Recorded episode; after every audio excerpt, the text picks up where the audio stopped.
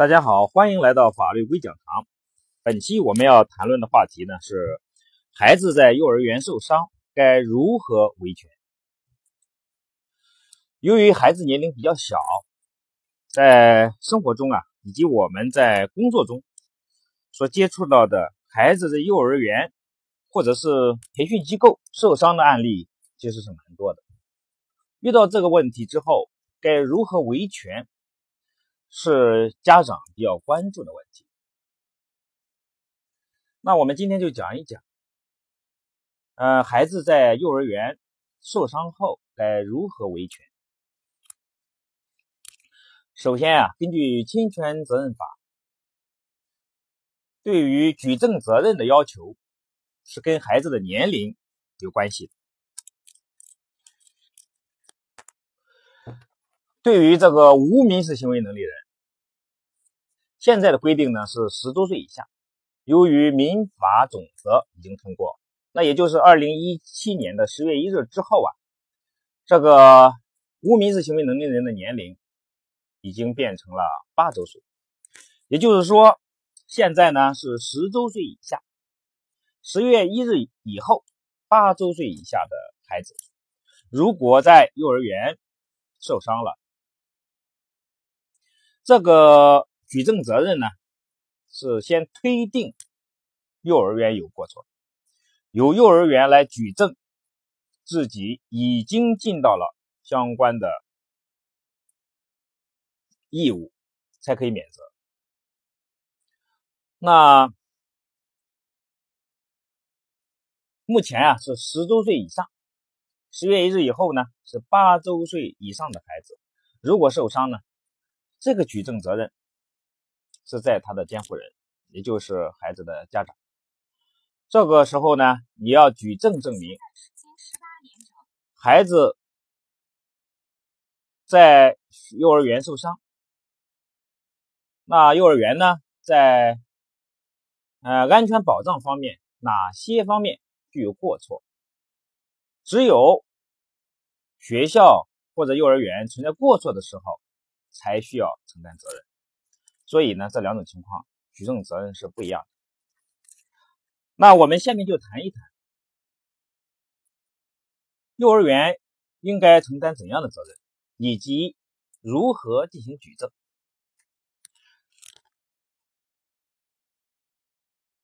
幼儿园应该在安全保障方面所尽到的义务，可能可以分很多方面。我们为了便于掌握和理解，整体上我们可以分为两个方面。第一呢，就是设施方面；第二呢，就是管理和服务方面。这个设施服方面呢，无外乎教室的地面呀，是不是过于光滑，没有摩擦力，孩子很容易滑倒，以及这个地面是不是有异物、有水迹，以及呢，上课或者是。课后娱乐的时候，这些设施是不是符合国家的相关标准？设施是否存在着缺陷？如果这些硬件的这些设施不符合国家的相关规范，或者是明显的存在着缺陷，或者明显具有安全隐患，那这种情况呢，是肯定要承担责任的。这所谓的明显的安全隐患，比如这个地面有个坑，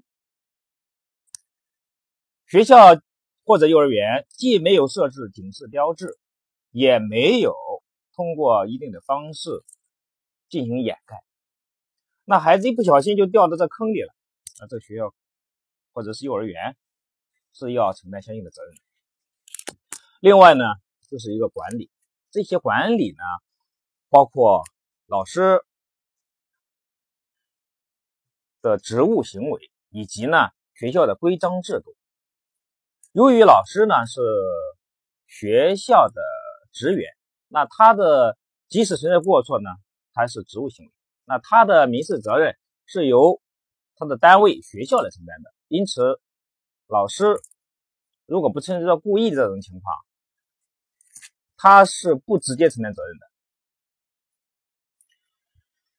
嗯，他的责任呢是由于呃他的由学校来承担，学校承担一种替代的责任。比如在上课中啊，这个幼儿园的老师接了个电话，跑到外边很久都没有回来。那孩子呢，在这个在这个幼儿园这个教室里擅自的跑动，或者是呢，呃，学员之间发生了这种摩擦，导致这种受伤，那就说明在管理方面呢。存在着一定的责任。当然，刚才提到呀，孩子游玩的时候被其他的同学弄伤，或者是互相嬉戏殴打，这样受伤，由于他们都是未成年人，如果对方的孩子也存在着过错的。那呢，他也要承担相应的责任。这个责任呢，是由最终由这个孩子的监护人来承担。当然，有些特别情况下，这个孩子本身呢，他是有一定的财产的，那也是可以从他的财产扣除。大多数的情况下，这个未成年人没有独立的财产，是由他的监护人来承担这个民事赔偿责任的。另外，还有一种情况呢，就是由于第三人，就是学校。老师、同学之外的人，他的他呢，呃，进入了学校，对孩子的人生造成了伤害。这时候，学校或者幼儿园往往承担的是一种补充赔偿责任。